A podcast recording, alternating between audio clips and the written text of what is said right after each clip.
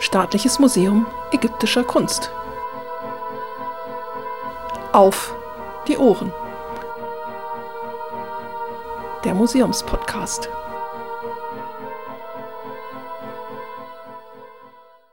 Herzlich willkommen zum Podcast des Ägyptischen Museums in München. Mein Name ist Roxane Bicker, Museumspädagogik, und bei mir ist Arnulf Schlüter, stellvertretender Direktor. Wenn Sie zur treuen Zuhörerschaft unseres Podcasts gehören, dann werden Sie vielleicht einen deutlichen Klangunterschied zu unseren vorherigen Folgen hören. Wir haben nämlich technisch etwas aufgerüstet. Zwischenzeitlich hatten wir ja berichtet, dass unser Aufnahmeraum mit Pyramidenschaum ausgestattet worden ist.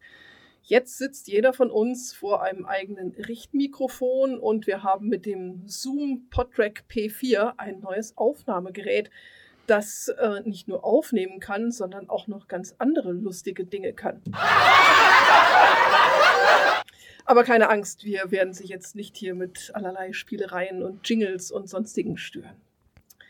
Dies hier ist heute inzwischen unsere zehnte Folge auf die Ohren. Und es ist an der Zeit für einen Blick zurück und auch einen Blick voraus. Wir haben mit unserem Podcast quasi bei Null angefangen haben uns ausprobiert und auf dem Weg gelernt und Erfahrungen gemacht. Wir haben Ihnen das Museum, seine Konzeption und Geschichte vorgestellt, hatten einen Teil des Teams zu Gast und haben es Ihnen ermöglicht, ein wenig hinter die Kulissen zu lauschen. Doch damit ist jetzt Schluss. Mit dieser Folge beenden wir die erste Staffel von Auf die Ohren. Und was liegt näher, als sich am Ende der Staffel auch mit dem Ende zu beschäftigen? Nämlich mit dem Ende des Lebens im alten Ägypten. Wir haben es in einer der vorigen Folgen schon versprochen, dass wir uns mit dem altägyptischen Jenseitsglauben befassen würden, denn er ist auch das, was viele Besuchende bei uns im Museum natürlich ganz besonders faszinierend an der altägyptischen Kultur finden. Für die alten Ägypter war mit dem Ende des Lebens eben nicht alles zu Ende. Man glaubte an eine Wiedergeburt im Jenseits, an ein ewiges Leben im Paradies zusammen mit den Göttern. Aber stellen wir uns zunächst einmal die Basisfrage, um was geht es denn bei den Jenseitsvorstellungen? Was sind die denn nun überhaupt? Es geht um die ganz äh, grundsätzlichen Fragen, die sich die Menschen wahrscheinlich schon immer gestellt haben. Also was passiert mit dem Menschen beim Tod? In welcher Form kommt der Verstorbene gegebenenfalls in ein Jenseits? Was sind die Voraussetzungen dafür, dass man überhaupt in so ein Jenseits kommt? Äh, wie erreicht man vielleicht dieses Jenseits auch gefahrlos? Das ist ja nicht so ganz ohne, vom Diesseits ins Jenseits zu wechseln. Wo ist dieses Jenseits überhaupt? Also wo finde ich das, wenn ich Verstorbener und Weiterlebender im Jenseits bin? Wie ist dieses Jenseits äh, beschaffen und wie kann man sich schon zu Lebzeiten auf seine Jenseitsexistenz vorbereiten? Was für Quellen haben wir denn überhaupt, um diese Fragen nach dem Jenseits zu beantworten. Ich meine, es ist natürlich hat man Vorstellungen, aber es ist halt einfach was, was nach dem Tod, nach dem Sterben passiert. Also wir aus heutiger Sicht haben verschiedene Quellen, die uns da ein paar Aufschlüsse geben können. Also wir haben auf der einen Seite ja die archäologischen Quellen, also ganz klar die, die Gräber, die Grabkomplexe, die Pyramiden mit ihrer einerseits architektonischen Gestaltung, auf der anderen Seite aber auch mit ihren Bildquellen und ihren Texten, die uns etwas über die Jenseitsvorstellungen des alten Ägyptens sagen können. Dann haben wir natürlich die Mumien selber, also allein das Phänomen der Mumifizierung Gliederung sagt ja schon mal etwas über die Jenseitsvorstellungen aus. Und wir haben die ganzen Grabausstattungen, also die Grabbeigaben. Dass es sie überhaupt gibt, äh, ist schon mal eine Aussage. Und welche Grabbeigaben es gibt, ist eben auch ein ganz weites Feld und eine ganz wichtige Quelle für uns. Ja, da müssen wir ja immer gucken. Also ganz vieles beispielsweise, was sich in den Museen befindet, stammt ja aus diesem Grabkontext, aus dem Grabzusammenhang. Es ist uns ganz, ganz viel davon überliefert. Und das zeigt ja nun auch die, die Wichtigkeit dieser, dieser Gräber in der Kultur des alten Ägypten. Aber es gibt eben nicht nur diese physischen Funde, um das mal so zu sagen, sondern es gibt ja auch noch andere Berichte. Genau, also wir haben neben diesen reinen archäologischen Quellen eben auch die Textquellen. Äh, da sind zum einen natürlich die Pyramidentexte zu nennen, die uns noch ganz exklusiv berichten über die Jenseitsvorstellungen des Königs oder für den König. Da geht es also noch nicht darum, was passiert denn eigentlich hier mit dem einfachen äh, Menschen, mit dem Handwerker, mit dem Bauern vor Lande, sondern da geht es in den Pyramidentexten natürlich ausschließlich um die Jenseitsexistenz des Königs. Und äh, darüber hinaus gibt es dann, das ist auch eine zeitliche Abfolge, die Sargtexte, die sich aus den Pyramidentexten entwickeln, äh, die dann eben auch relevant werden für Personenkreise außerhalb des Königshauses und dann vor allen Dingen im Neuen Reich das aus heutiger Sicht so bezeichnete Totenbuch. Das ist ein moderner Begriff. Die alten Ägypter kannten dieses Totenbuch unter anderen äh, Titeln. Das Buch vom Herausgehen am, am Tage ist da zum Beispiel so ein Titel. Äh, und äh, diese Texte stehen zusammen mit den Jenseitsführern. Also da sieht man schon, da gibt es eine Textgattung, die beschäftigt sich mit der Frage, wie komme ich denn ins Jenseits? Wie finde ich dahin? Das ist letzten Endes Reiseliteratur für die Reise ins Jenseits. Genau, also wie wenn man eine andere Stadt besucht, wie findet man sich zurecht, wie muss ich mich verhalten, äh, wo gibt es das beste Essen äh, sozusagen, allerdings halt für das Leben nach dem Tod.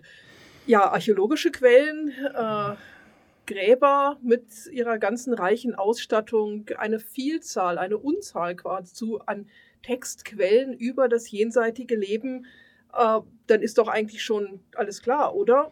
Oder gibt es bei der Beantwortung der Frage nach dem Jenseits noch Probleme? Äh, in der Tat gibt es da so einige Probleme. Ähm, das klingt alles ganz schön. Wir haben die Gräber, wir haben die Ausstattung, wir haben die Texte, wir haben die Bilder. Also müsste doch eigentlich alles klar sein. Ähm, natürlich kämpfen wir mit verschiedenen Problemen. Auf der einen Seite ist es die Zufälligkeit der Überlieferung. Also wir haben natürlich äh, in gewissen Bereichen deutlich mehr Zeugnisse als in anderen Bereichen. Es ist auch ganz klar, dass die Landeselite, also ein ganz kleiner Prozentsatz von ähm, Angehörigen des Königshauses, von hochstehenden und Priestern äh, überrepräsentiert äh, sind gegenüber der Bestattung der einfachen Bevölkerung, die sich halt einfach nicht so erhalten haben, beziehungsweise auch nicht so reich ausgestattet sind. Und wir haben natürlich, ähm, wie immer in der Ägyptologie, das Problem in Anführungsstrichen, was ja eigentlich auch ganz schön ist, dass wir über so einen riesigen Zeitraum sprechen. Also wir sprechen ja hier von, ich sag mal, spätestens dem vierten Jahrtausend vor Christus bis ins erste Jahrtausend nach Christus, wenn wir ähm, die Spätantike, das frühe Christentum Judentum und so noch mit einbeziehen. Das sind 5000 Jahre. Und wenn man sich mal bedenkt, was sich bei uns in unserer Kultur in den letzten 5000 Jahren getan und verändert hat, nun ist das alte Ägypten über diesen Zeitraum relativ stabil, auch in seiner ganzen kulturellen Ausprägung. Aber trotzdem kann man sich natürlich vorstellen, dass es dort auch Aufs und Abs und äh, durchaus andere Ansichten gegeben hat. Ja, die hat es ja ganz definitiv gegeben. Wir kennen das ja alle mit den Schlagworten, den einzelnen Reichsbezeichnungen, Altes Reich, Mittleres Reich, Neues Reich, die Zwischenzeiten. Und natürlich hat sich da auch sehr, sehr viel gewandelt. Das heißt, wir haben letzten Endes äh, sehr unterschiedliche Orte, über die wir reden, sehr unterschiedliche Zeiten, über die wir reden und die Jenseitsvorstellungen des alten Ägypten über den gesamten Zeitraum gibt es so eigentlich nicht, sondern wir kämpfen eben äh, im, im positiven Sinne mit einem sehr uneinheitlichen Bild. Das heißt, wir finden auch völlig konträre Aussagen zu der Frage, wo ist denn das Jenseits zum Beispiel? Also das wird immer wieder anders auch beantwortet in unterschiedlichen Quellen.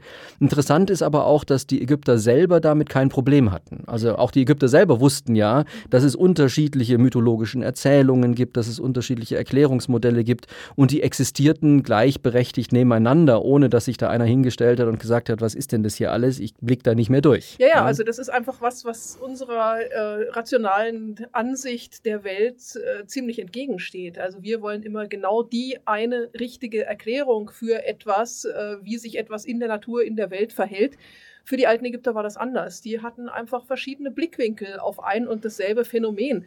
Sei es jetzt äh, das jenseitige Leben, die Jenseitsvorstellung, wo ist denn das Jenseits eigentlich? Sei es der Lauf der Sonne, sei es auch die Schöpfungsmythen oder so etwas. Das sind ganz viele unterschiedliche Erklärungen für ein und dasselbe Phänomen. Und das fällt uns heute manchmal etwas schwer, weil wir immer nur den Widerspruch sehen. Aber für die Ägypter waren es einfach nur unterschiedliche Blickwinkel. Ähm, du hast gerade gesagt, dass das Jenseits unterschiedlich lokalisiert wird. Also ich meine, muss es eigentlich überhaupt lokalisiert werden? Ähm, natürlich hat man immer so unterschiedliche Vorstellungen. Ne? Der Himmel, die Unterwelt unter der Erde, das Jenseits irgendwo. Wie war das bei den alten Ägyptern? Ja, also das äh, hängt eben, wie gesagt, von den Quellen ab. Also in den Pyramidentexten beispielsweise kann man darauf schließen, dass der Pharao zu den Sternen aufsteigt. Ähm, dann wird es jenseits im, im Himmel lokalisiert. Äh, mal in anderen späteren Quellen ist es als unterweltlich charakterisiert. Dann wieder rückt der, der Aspekt in den Vordergrund, dass das Grab ein Wohnhaus und ein möglicher Aufenthaltsort des Jenseitigen ist. Also äh, auch das wird völlig kontrovers ähm, in den unterschiedlichen Quellen benannt.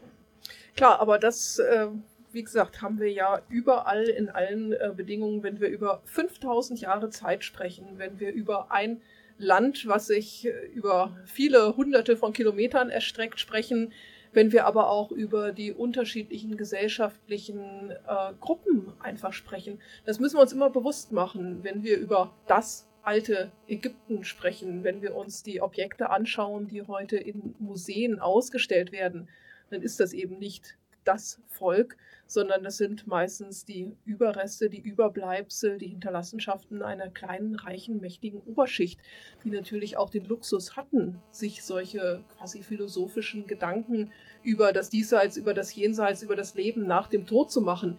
Wenn man bedenkt, dass die einfachen Handwerker oder der Bauer auf dem Feld wahrscheinlich einfach äh, genug damit zu tun hatten, um die Runden zu kommen, die haben sich vielleicht nicht unbedingt überlegt, ja, wie ist denn das Jenseits eigentlich aufgebaut, sondern sie haben vielleicht gehofft, dass sie dann dorthin kommen.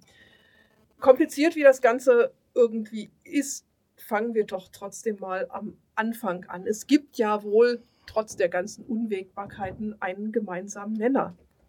Ja, den gibt es sicherlich. Also grundsätzlich kann man ja wohl sagen, dass der Glauben äh, an eine Fortexistenz des Menschen nach dem Tod und nach dem Sterben hier auf Erden zu den, ja, man könnte sagen, Grundgegebenheiten der altägyptischen Kultur gehört und in Ägypten auch belange, äh, lange vor der Reichseinigungszeit, also der Zeit, die wir so als die historische Zeit äh, bezeichnen, existiert hat. Das sehen wir schon allein daran, dass frühe Bestattungen Grabbeigaben hatten, die der Versorgung des Verstorbenen im Jenseits dienten. Also wir haben da Keramik, Nahrungsmittel, äh, manchmal Schmuck, also Dinge, die man mit in ein Jenseits nehmen wollte, um sich dieses Jenseits zu sichern, sein Weiterleben, seine Fortexistenz abzusichern und diese auch möglichst äh, angenehm zu gestalten.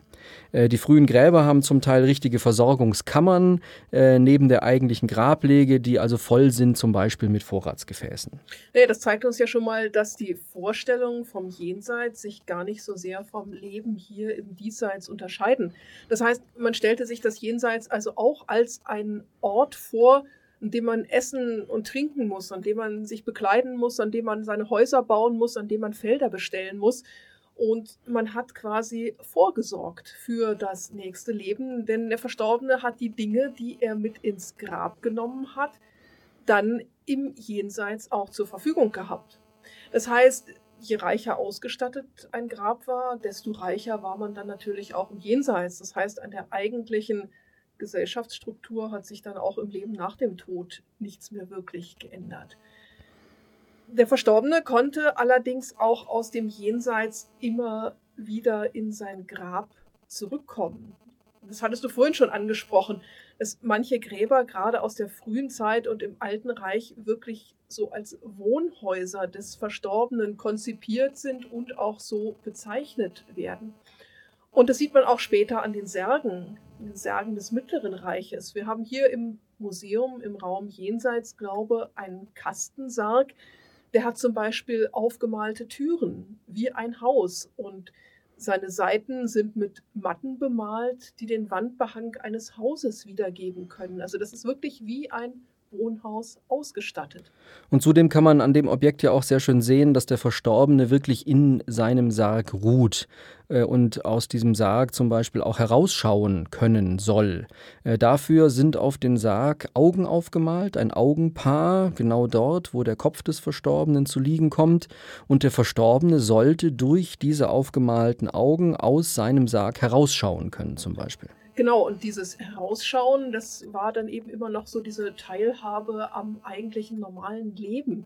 Das heißt also, der Verstorbene war nicht weg, sondern der war auch immer noch Teil irgendwie des Diesseits und stand mit den Hinterbliebenen noch immer noch weiter in Kontakt. Allerdings darf man sich das nicht so vorstellen, dass jedes Grab super toll ausgestattet war, aus Stein hergestellt mit Wahnsinns Grabbeigaben, mit Statuen und Särgen und so weiter. Aber die Grundprinzipien des Weiterlebens nach dem Tod und die Notwendigkeit, dort versorgt zu sein, die ließen sich durchaus auch mit weniger sicherstellen. Da tat es dann auch ein einfacher Sarg aus Binsen oder Ton, ein paar Vorratsgefäße, eine kleine Kette aus Muscheln als Grabbeigabe oder vielleicht auch nur ein Krug Wasser und ein Brot unter den Arm geklemmt. Aber das zeigt eben, hm, reich im Diesseits war auch wieder reich im Jenseits, arm im Diesseits blieb auch arm im Jenseits. Eine wichtige Frage, Versorgung im Jenseits, dass man alles mitnehmen kann, das haben wir nun angesprochen. Aber gerade in diesem ganzen Jenseitsbereich besonders bekannt sind nun die Mumien. Wieso hat man denn aber den Leichnam nun mumifiziert? Die Jenseitsexistenz des Toten ist an die Vorbedingungen einer ritualgerechten Bestattung geknüpft. Äh, diese besteht in der Regel eben aus der Balsamierung, der Bestattung und auch einem Opferkult. Also der Körper als Bestandteil des Menschen, gleichsam als, als Hülle, muss zwingend erhalten bleiben. Also Ziel des Ganzen ist die Überführung des Toten in den Zustand eines Ach, so haben die alten Ägypter das genannt. Äh, man kann das vielleicht mit dem Jenseitigen oder dem Verklärten übersetzen. Und dieser Ach, der ermöglicht ihm letzten Endes diese Jenseitsexistenz. Und dieser Ach ist weniger eine Komponente des Menschen als ein Zustand, äh, den er in der jenseitigen Existenz einnimmt. Und damit es aber alles funktioniert, muss als ein Bestandteil eben auch zwingend der Körper des Verstorbenen äh, erhalten bleiben. Der darf nicht verrotten, der darf nicht vergehen. Die Ägypter selbst haben äh, dazu den Verstorbenen auch Texte in den Mund gelegt. Also der Verstorbene spricht selber in erhaltenen Texten davon, äh, wenn er zum Beispiel sagt, ich bin ein trefflicher Verklärter, also ebenso ein trefflicher Ach. Ich kenne jeden Zauber, durch den man verklärt wird in der Nekropole und es werden mir alle Riten getan, wodurch man verklärt wird. Also das ist ganz wesentlich, dass es da eine Aktivität braucht, um vernünftig im Jenseits weiter existieren zu können. Genau, es ist also eine, eine Wandlung, wenn man so sagen will. Und die Mumie, die ja nun im Grab, im Diesseits verhaftet bleibt, die ist vielleicht so etwas wie die Verbindung dieser beiden Existenzen im Diesseits und im Jenseits.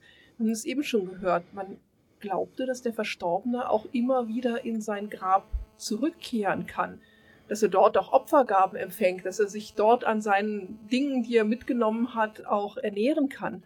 Und die Mumie, das war sozusagen das Verbindungsglied zwischen dem Grab im Diesseits und dieser Existenz als Verklärter im Jenseits. Neben dem Körper waren allerdings auch noch andere Dinge wichtig. Es gibt mehrere Seelenbestandteile. Das ist auch etwas, was uns so ein wenig fremd ist. Wir sehen uns zwar irgendwie schon als ganze Person, wir glauben vielleicht auch an die Seele, aber dass diese Seele nun auch noch aus vielen verschiedenen Bestandteilen bestehen kann, das erscheint uns auch immer etwas fremd. Für die Ägypter gab es den Ka, und den Ba. Und beide haben bestimmte Aufgaben und Fähigkeiten. So kann die Ba-Seele zum Beispiel das Grab verlassen, löst sich also im Tod vom Körper und es gibt ein sehr schönes Bild, bei dem der Verstorbene als Barvogel aus dem Grab fliegen kann. Im Jenseits hinein und auch wieder aus dem Jenseits zurück. Er ist also frei beweglich und deswegen hat man ihm den Kopf eines Menschen, aber den beweglichen, frei fliegenden Körper eines Vogels gegeben.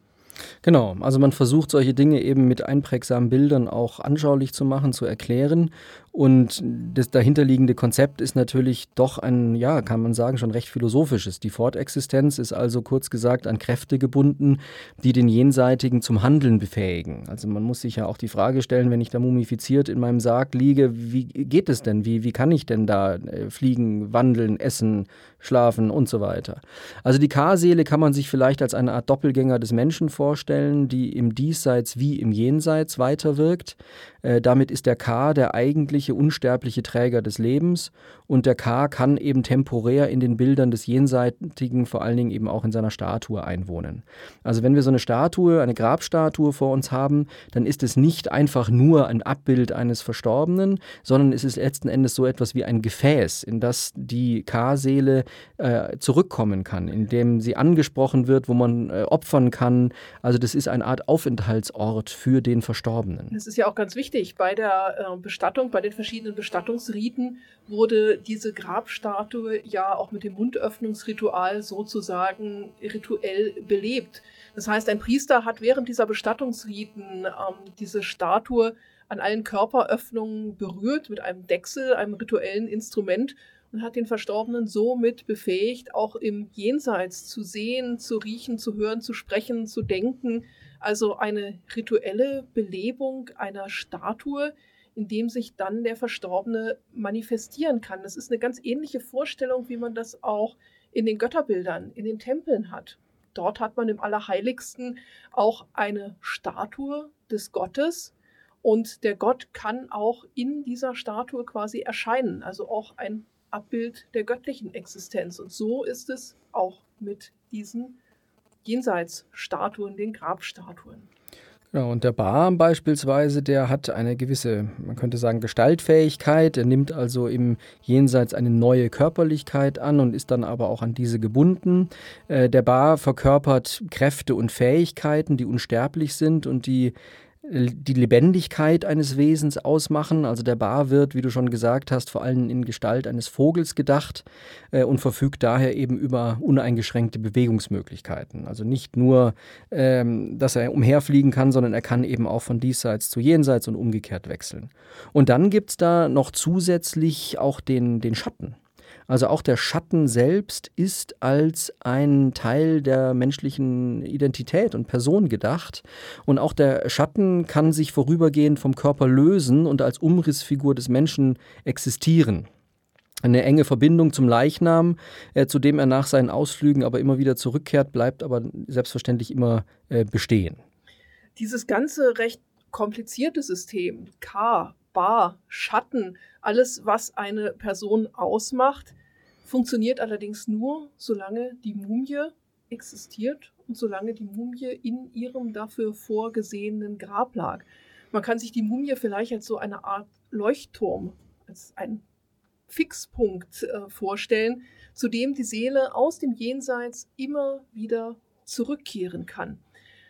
Wenn die Mumie aus dem Grab entnommen wird, wenn die Mumie zerfällt, wenn sie geraubt wird, äh, wenn das Grab zerfällt, dann zerfällt auch dieses ganze komplizierte System. Mit dem Ende der Existenz der Mumie endet auch die Existenz der Seele im Jenseits. Das heißt, äh, wenn die Seele also nicht mehr zu ihrem Körper in ihrem Grab zurückkehren kann, kann sie auch nicht mehr mit Opfergaben versorgt werden und das ist dann das Ende der eigentlichen jenseitigen Existenz. Zusätzlich muss aber zu diesen ganzen Seelenvorstellungen auch die Erinnerung an den Verstorbenen existent bleiben. Sein Name soll ausgesprochen werden und er will natürlich auch seine soziale Stellung im Jenseits behalten. Das ist auch der Grund dafür, dass man Namen, Herkunfts- und Abstammungsangaben und äh, eben auch die Titel, also die tatsächlichen Ämter, wie aber auch reine Ehrentitel, Ehrenbezeichnungen in den Gräbern an den Wänden und auf Statuen niedergeschrieben hat.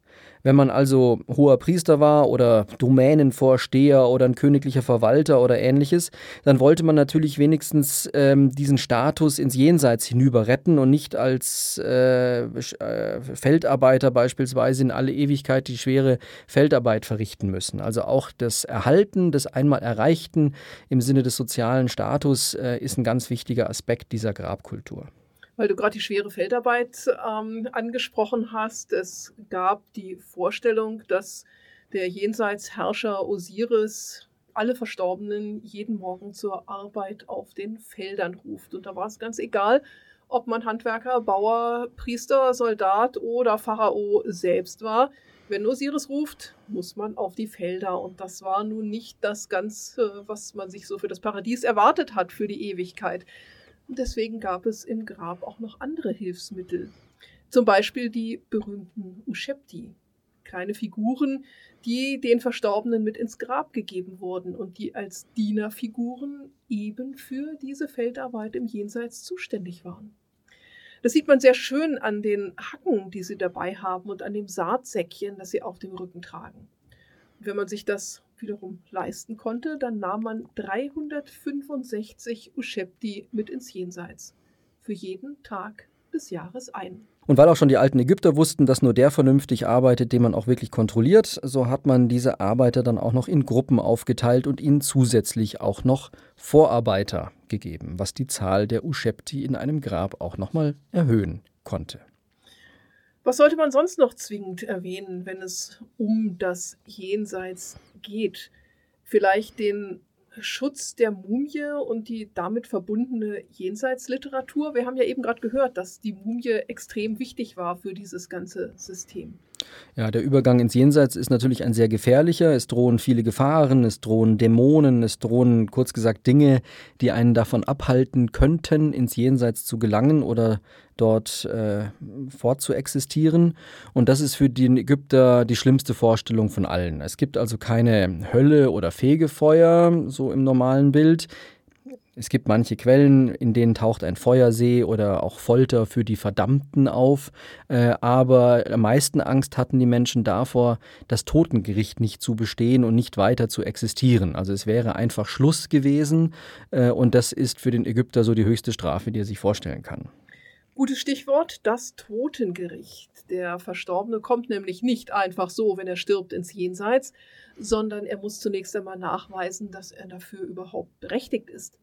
Er legt also ein sogenanntes negatives Sündenbekenntnis ab und gelobt feierlich, dass er nichts Unrechtes getan hat, nicht gestohlen und gelogen hat, nicht getötet hat und so weiter und so fort. Und weil es ja tatsächlich wirklich jeder behaupten kann, wird es im Jenseitsgericht geprüft. Und zwar indem man das Herz des Verstorbenen als den, man könnte sagen, Speicher der Lebenserfahrung des Menschen auf einer Waage wiegt gegen die Feder. Und die Feder steht dort als als Symbol für die sogenannte Ma'at, also etwas, was wir vielleicht behelfsmäßig mit der Weltgerechtigkeit ähm, übersetzen können oder äh, das Prinzip, das eben steht für eine korrekte und moralisch richtige äh, Handlung. Also kurz gesagt, es wird aufgewogen, was du gemacht hast, gegen das, was du besser hättest tun sollen. Und der Gott Osiris sitzt dem ganzen Totengericht vor, weil er der Präzedenzfall des Verstorbenen und Wiederbelebten ist. Osiris herrschte nämlich nach altägyptischen Vorstellungen in frühen Zeiten über die Erde, über Menschen und Götter und wurde von seinem missgünstigen Bruder Seth getötet und von seiner Schwester Gemahlin Isis wiederbelebt und wurde damit zum Herrscher über das Jenseits.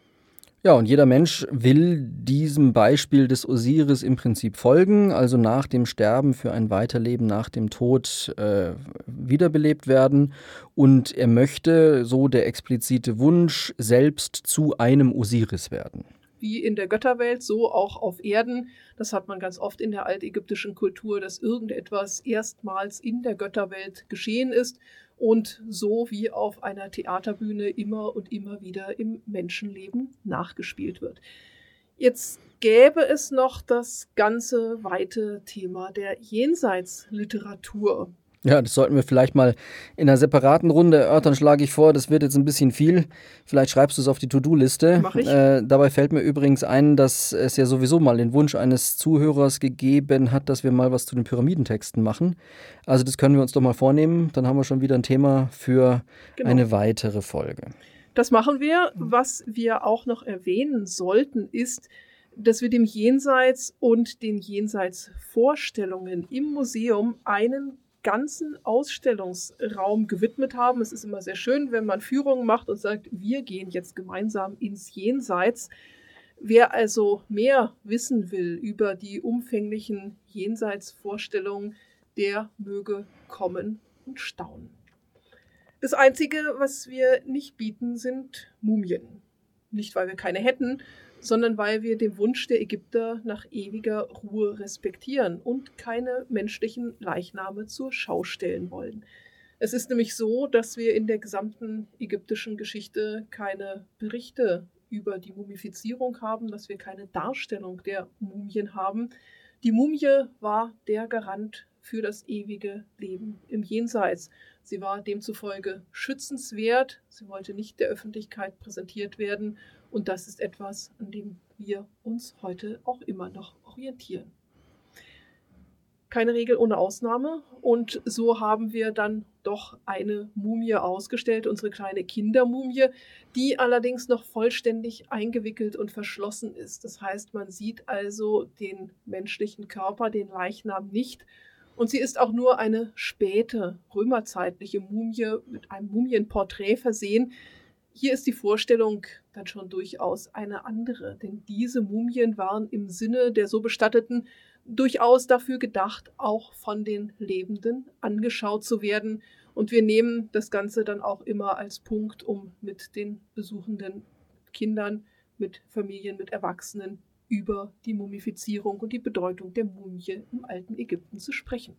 Hierzu gab es ja mh, vor gar nicht so langer Zeit ein sehr spannendes Projekt auch, speziell zu dieser Kindermumie und der Frage, ähm, ob denn tatsächlich das Mumienporträt ein realistisches Bild des dort Balsamierten äh, wiedergibt. Vielleicht magst du dazu noch ganz kurz was sagen. Was ging es da? Ja, da ging es um, um vielerlei. Zum einen haben wir die Mumie nochmal genauer untersuchen lassen. Wir haben sie durch einen Computertomographen geschickt.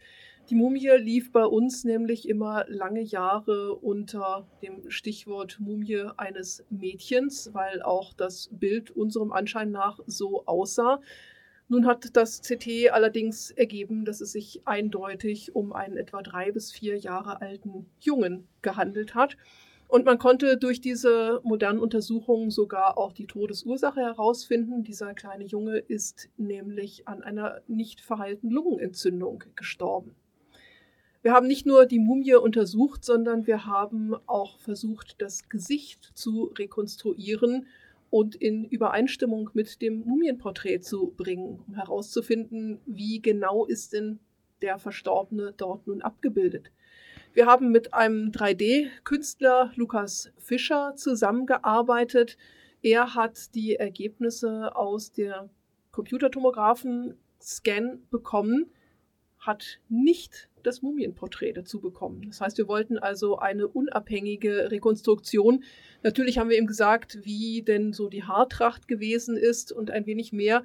Aber es war sehr erstaunlich, dass das, was der Lukas Fischer aus diesen Computerdaten herausgeholt hat, in der Tat sehr große Ähnlichkeit mit dem Mumienporträt hat. Das heißt also, dieses Porträt muss wirklich auch schon zu Lebzeiten beziehungsweise halt beim Tod des verstorbenen Kindes angefertigt werden sein.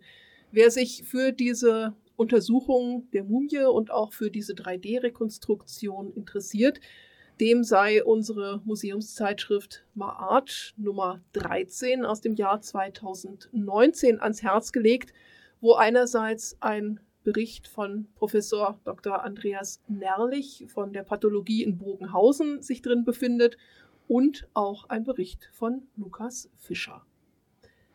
Damit haben wir die Jenseitsvorstellung jetzt eigentlich umfassend behandelt, oder? Ich würde sagen, wir haben vielleicht leicht an der Oberfläche gekratzt und ein paar grundlegende Stichworte benannt. Das Thema ist natürlich riesig und vieles haben wir hier noch gar nicht thematisiert. Aber ich glaube, das war vielleicht ein ganz guter erster Einstieg ähm, für alle, die sich mit diesem Thema Jenseitsvorstellungen im alten Ägypten so noch nicht intensiv beschäftigt haben. Eine kleine Grundorientierung, auf der man aufbauen kann. Und wir haben ja vorhin schon beschlossen, das war nicht das letzte Mal. Gerade die Jenseitsliteratur, die nehmen wir uns mal vor für eine der nächsten Sendungen. Genau, denn sind wir damit jetzt am Ende? Naja, nicht ganz. Sonst hätten wir ja unsere ganze neue Technik uns umsonst zugelegt.